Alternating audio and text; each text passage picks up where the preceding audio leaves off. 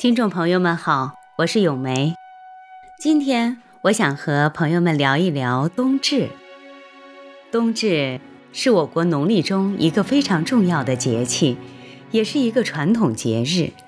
至今仍有不少地方有过冬至节的习俗。冬至俗称冬节、长至节、雅岁等。早在两千五百多年前的春秋时代，我国已经用土圭观测太阳，测定出冬至来了。它是二十四节气中最早制定出的一个，时间是在每年的阳历十二月二十一日至二十三日之间。冬至是北半球全年中白天最短、黑夜最长的一天。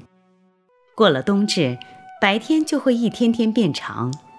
古人对冬至的说法是：阴极之至，阳气始生；日南至，日短之至，日影长之至，故曰冬至。冬至过后，各地气候都进入一个最寒冷的阶段，也就是人们常说的禁酒。我国民间有“冷在三九，热在三伏”的说法。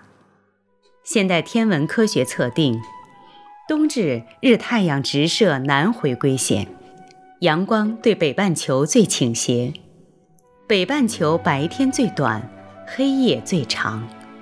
这天之后，太阳又逐渐北移。在我国古代，对冬至很重视，冬至被当作一个较大节日，曾有“冬至大如年”的说法。而且有庆贺冬至的习俗，《汉书》中说：“冬至阳气起，君道长，故贺。”人们认为过了冬至，白昼一天比一天长，阳气回升，是一个节气循环的开始，也是一个吉日，应该庆贺。现在一些地方还把冬至作为一个节日来过。